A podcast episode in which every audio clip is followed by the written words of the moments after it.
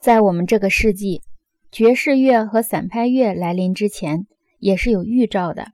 这就是土著人牛百舞的入侵，因此而被激怒的人倾向于在爵士乐中去寻求机械重复的华尔兹所具有的那种华美。华尔兹过去也曾经被当作纯粹的土著舞。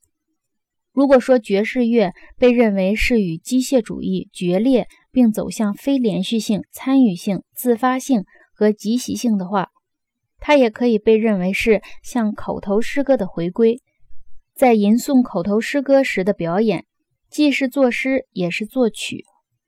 录制的爵士乐像昨天的报纸一样陈旧乏味。在爵士乐演奏者中，这是不证自明的道理。爵士乐是活生生的，与交谈一样，因此与绘画一样，它也依靠一套储备待用的主题。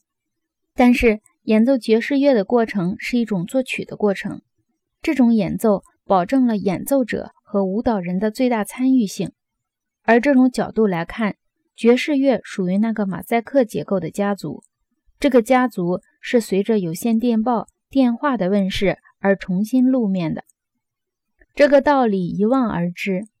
爵士乐与诗歌中的象征主义，与绘画和音乐中许多联盟的形式同属一个家族。唱机与歌舞的联系之深刻，并不逊于它与电报、电话的联系。随着16世纪基印乐谱的问世。歌词与乐曲逐渐分家，声乐鉴赏力和器乐鉴赏力分离开来，这成为18世纪和19世纪音乐大发展的基础。